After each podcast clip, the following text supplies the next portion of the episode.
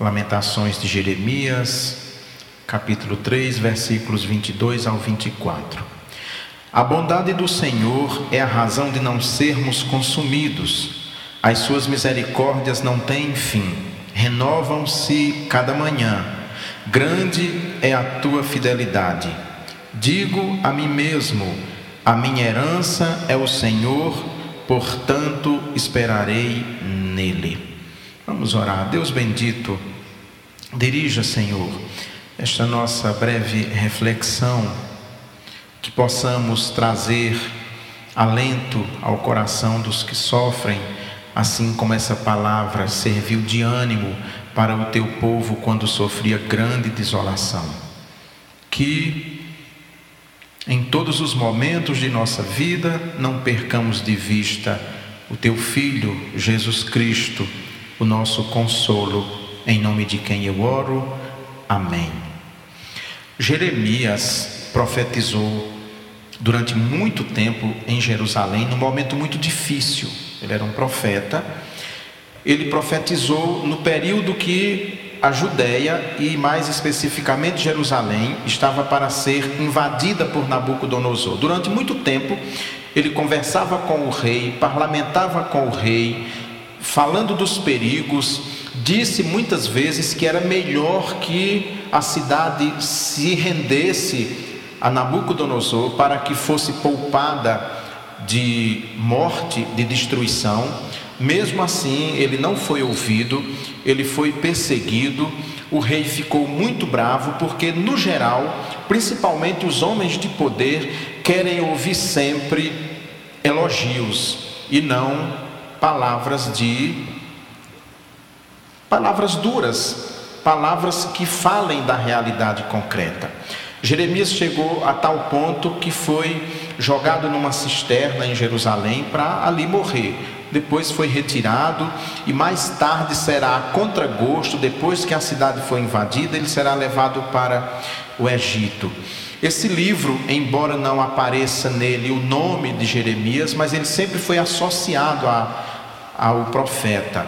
Ele tem cinco capítulos e os capítulos são escritos de forma de acróstico, ou seja, seguindo a ordem das letras do alfabeto hebraico.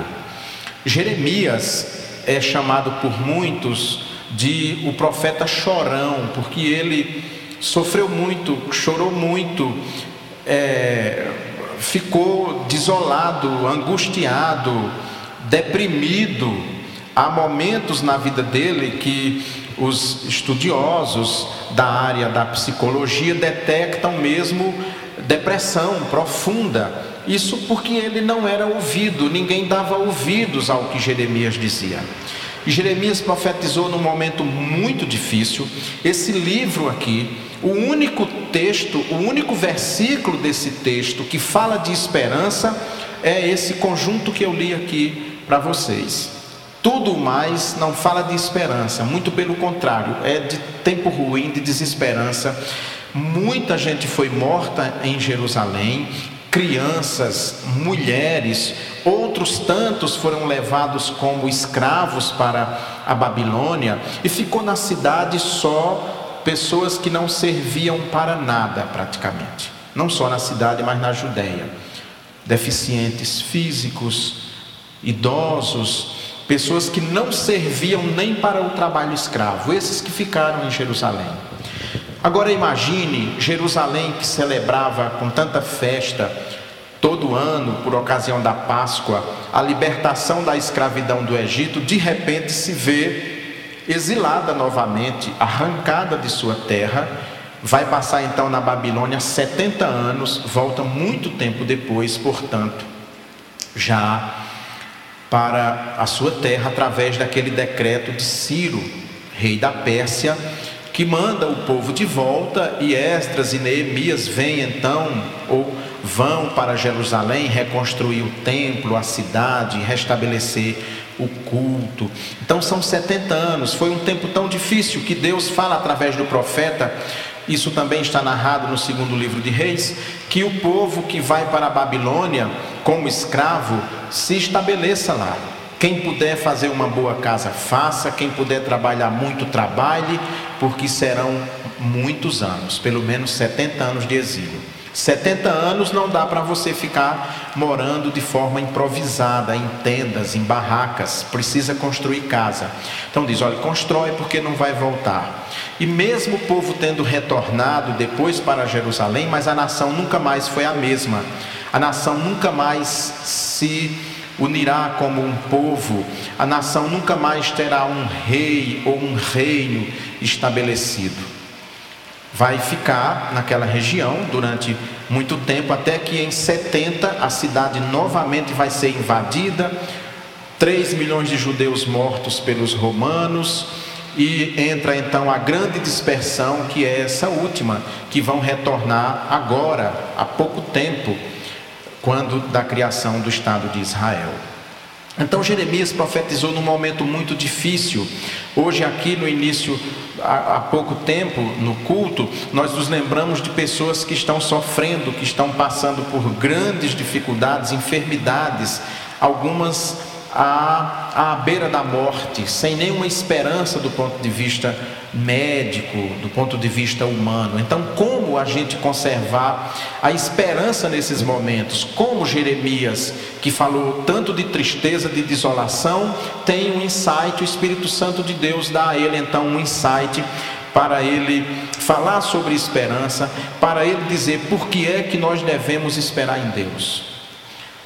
Muitas vezes na nossa vida nós pensamos que temos o controle de nossa vida, que temos controle de toda a situação, mas tem alguns momentos diante de grandes dificuldades que nós nos vemos único e exclusivamente na mão de Deus. Era assim que estava a nação de Israel.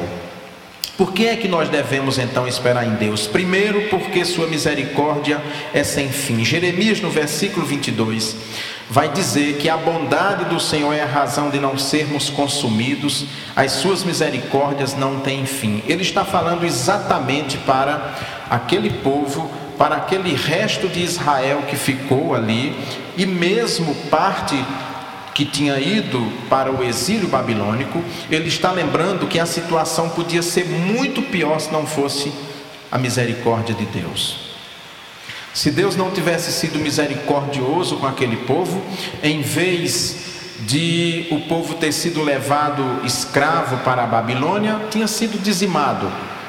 O próprio Nabucodonosor teria devastado aquela cidade. Nabucodonosor era conhecido pela sua crueldade, no geral, quando invadia, quando tomava uma nação, um reino sempre foi um rei muito cruel neste sentido, e mesmo assim, mesmo diante de tanta dificuldade, Jeremias vai dizer que a razão para que eles não tivessem sido devastados totalmente da face da terra são as misericórdias de Deus. As misericórdias de Deus é que fazem com que a gente não seja completamente consumido. Aquilo que Jeremias disse para o povo, inspirado pelo Espírito Santo de Deus, ainda é válido também para os nossos dias. Em situações difíceis que nós passamos pessoalmente, individualmente, em situações que nós passamos como família e em situações que nós passamos como cidade, como nação. Ou seja, as coisas não são tão ruins que não pudessem piorar um pouco mais. Essa é a ideia. Então, as coisas só não se tornam piores, a situação só não se torna mais difícil porque Deus é misericordioso e, ainda assim, levanta pessoas, nos dá esperança, nos mostra muitas vezes quando nós pensamos que tudo está perdido, o que a gente popularmente chama de uma luz no fim do túnel, Deus então nos dá aquela alegria, aquela felicidade que faz com que a gente mantenha a esperança.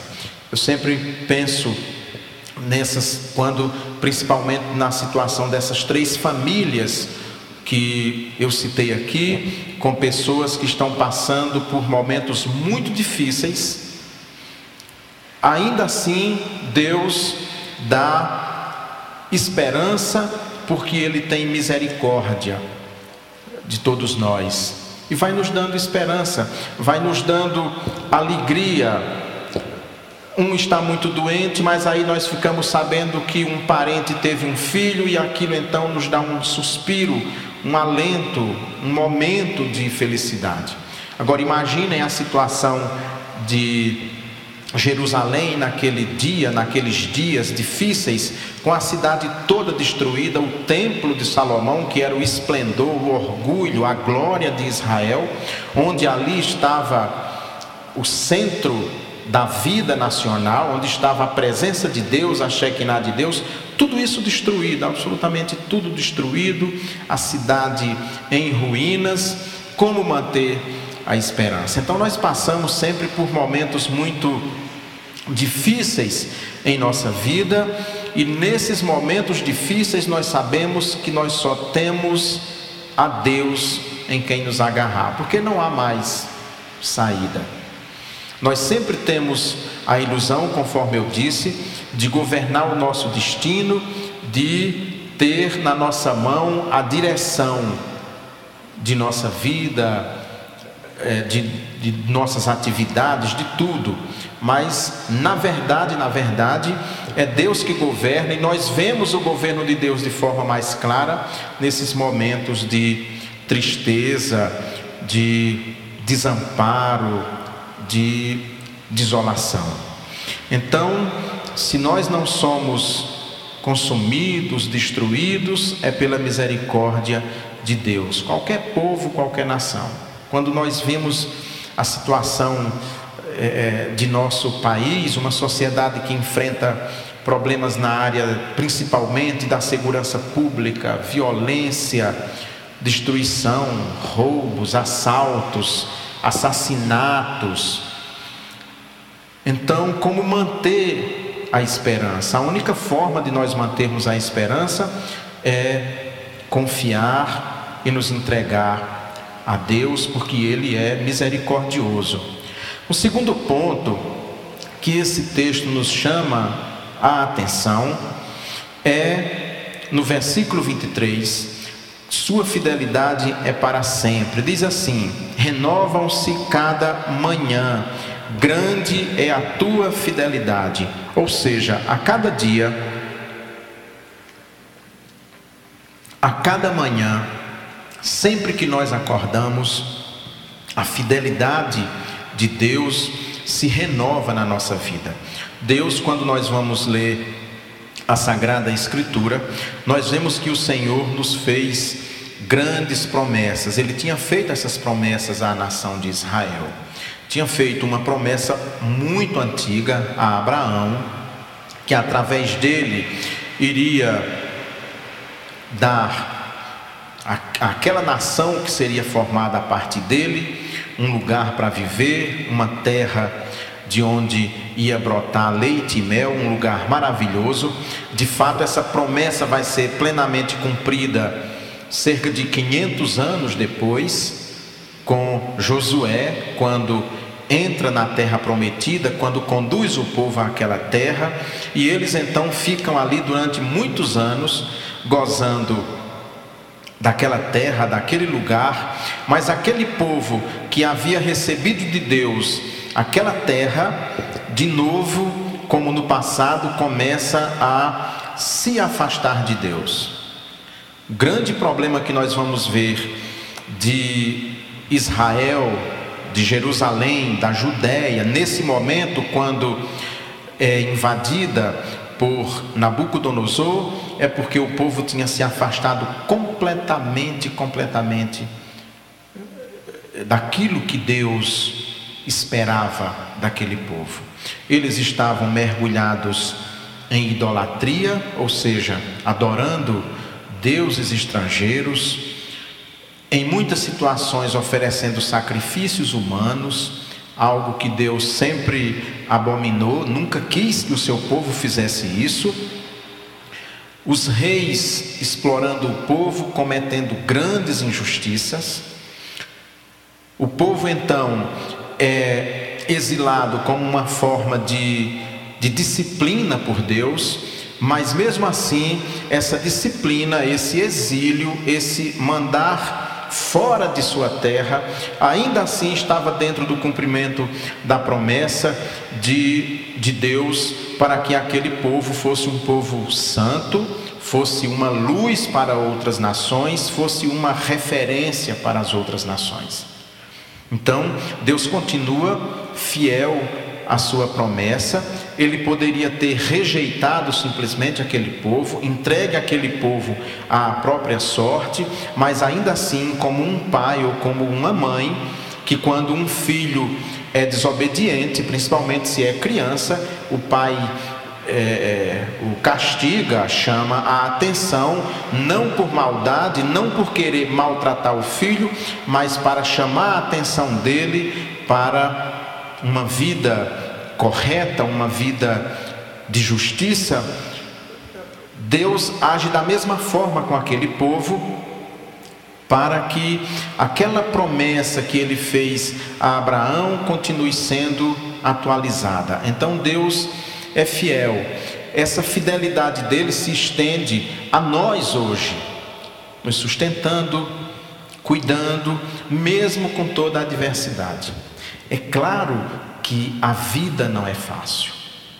A vida é muito difícil. Quando nós vamos pensar em tudo na vida, nós vemos as grandes dificuldades que nós enfrentamos. É uma luta constante, luta para sobreviver, luta para continuar é, vivendo com dignidade.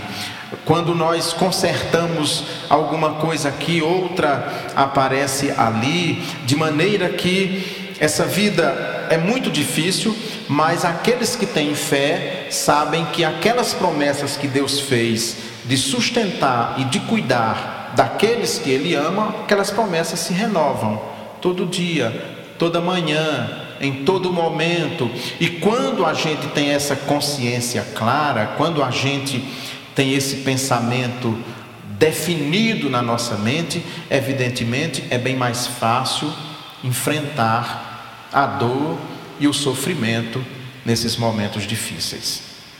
Há poucos dias faleceu o pai de um pastor, um colega nosso. E quando o pastor anunciou o falecimento do seu pai, ele postou no Facebook dizendo o seguinte: que, na, que no culto, na, no culto do domingo, no dia que o pai dele morreu, quando abriu o culto, ele orou em silêncio. O pai estava sofrendo muito com câncer.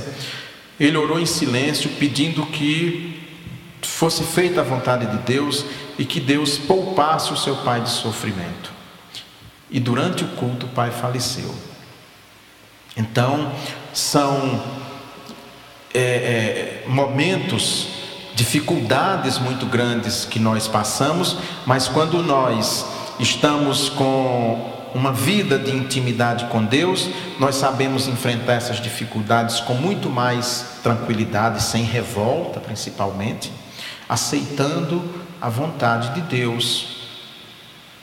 Quando é bom para nós, mas mesmo assim, quando a vontade de Deus pode nos trazer perdas irreparáveis, como é a perda de qualquer pessoa, quanto mais do pai de um ente querido. Então, quando nós temos essa esperança, quando nós temos essa confiança, quando nós esperamos em Deus, nós sabemos que ela é renovada a cada manhã, a cada dia, aquela esperança é renovada. E nós vivemos então o dia.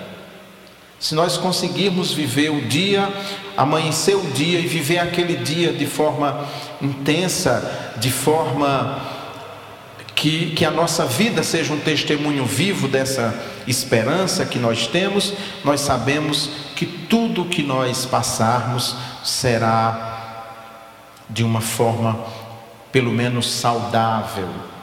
Isso não é fácil, não tem receita para esses momentos. Um terceiro ponto que esse texto nos lembra e que está no versículo 24 diz assim: Digo a mim mesmo, a minha herança é o Senhor, portanto esperarei nele. Nós estamos sempre muito preocupados com a nossa vida material e, em última análise, não há nada errado nisso, em nos preocupar com a nossa vida material.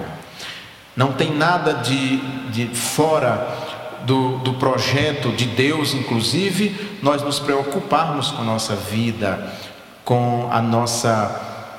É, é, com uma, em ter uma vida saudável, uma vida tranquila, uma vida confortável, não há mal nenhum nisso em última análise. Mas nós precisamos sempre nos lembrar que a maior herança que nós podemos ter na nossa vida é o repouso em Deus. É muito interessante quando nós vamos trabalhar essa questão de, de, de sermos a herança, né? é que o Senhor Jesus Cristo morreu, morreu para nos salvar e nós somos a herança dele. Imagina alguém que o pai deixa para ele uma grande herança, um filho. O pai é muito rico, tem muitos bens e o pai deixa uma herança enorme para o filho. Nós somos essa herança. A herança de Jesus Cristo somos nós. De maneira que ser parte dessa herança deve fazer com que a gente se preocupe muito menos com essas questões que eu falei, que são importantes na nossa vida, mas que a Escritura diz que nós devemos viver sem ansiedade. O Senhor Jesus Cristo vai dizer num determinado momento: olhai os lírios do campo, como eles crescem, como são bonitos, os pássaros que não plantam, mas colhem. Então ele diz que nem Salomão, em toda a sua glória, teve aquela majestade, digamos assim. Isso não significa que nós vamos nos deitar numa rede e esperar que tudo caia do céu. Não, nós vamos lutar, nós vamos batalhar para ter a nossa existência e subsistência garantidas. Mas o que deve alegrar o nosso coração é essa herança principal que Deus nos garante que é o seu reino, que é a vida eterna ao lado de Deus, gozando de tudo aquilo, de todas aquelas promessas que ele fez aos santos. Nós estamos no livro de Hebreus, no domingo, dando um, um, um, passeio agora no capítulo 11 do livro, falando dos heróis da fé, de todos aqueles da, dos homens e mulheres que viveram animados por essa mesma esperança que Jeremias fala aqui. Aqueles homens e mulheres tinham essa consciência, por isso que superaram grandes adversidades em suas vidas. Como nós vimos neste domingo, nós vimos Abel, Enoque e Noé, três figuras importantes, um que adorava verdadeiramente a Deus com o coração, com a alma, com o espírito, um outro que andou com Deus, de, tinha uma intimidade tão grande com Deus que nem experimentou a morte, e o terceiro que Deus chega para ele e diz: Olha, o mundo está perdido, não há muito o que fazer, construa um barco, uma grande é, embarcação, um Titanic e salva o mundo dessa perdição. E Noé trabalha então 120 anos para construir aquela embarcação numa terra seca, numa terra que não tinha rio, que não tinha mar, que não tinha um grande lago, sendo ridicularizado. Mas por que foi que ele se manteve daquele jeito? Porque ele esperava em Deus e ele acreditava nessas promessas de Deus. E todos eles atravessaram dificuldades em, sua vidas, em suas vidas, mas se mantiveram firmes porque acreditaram nessas promessas. Jeremias, então, vive um momento dificílimo em Jerusalém, um momento de profunda desolação, ele mesmo sofrendo muito, porque ele sofreu muito, sofreu todo tipo de perseguição que a gente possa imaginar Pensem na situação, alguém ficar anos e anos e anos e anos pregando sem sequer uma pessoa acreditar nas pregações dele. Ninguém dá ouvidos ao que ele falava de modo geral.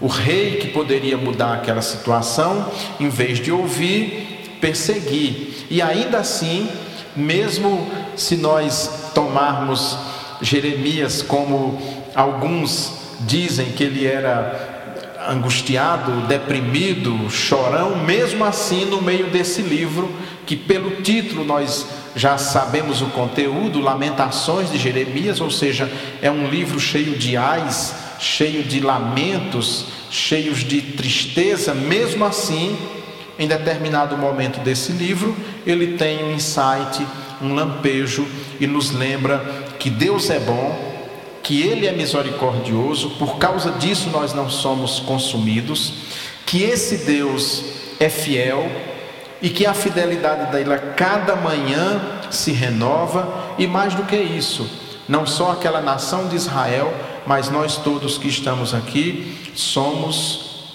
de Deus a herança, e Ele também é a herança de todos aqueles que acreditam.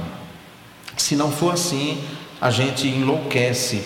Se não for assim, nos momentos de, de perda, nos momentos de grandes enfermidades, nós enlouqueceríamos, perderíamos a esperança. Como alguns que não têm essa confiança em Deus acabam cometendo loucuras, acabam fazendo todo tipo de, de sandices.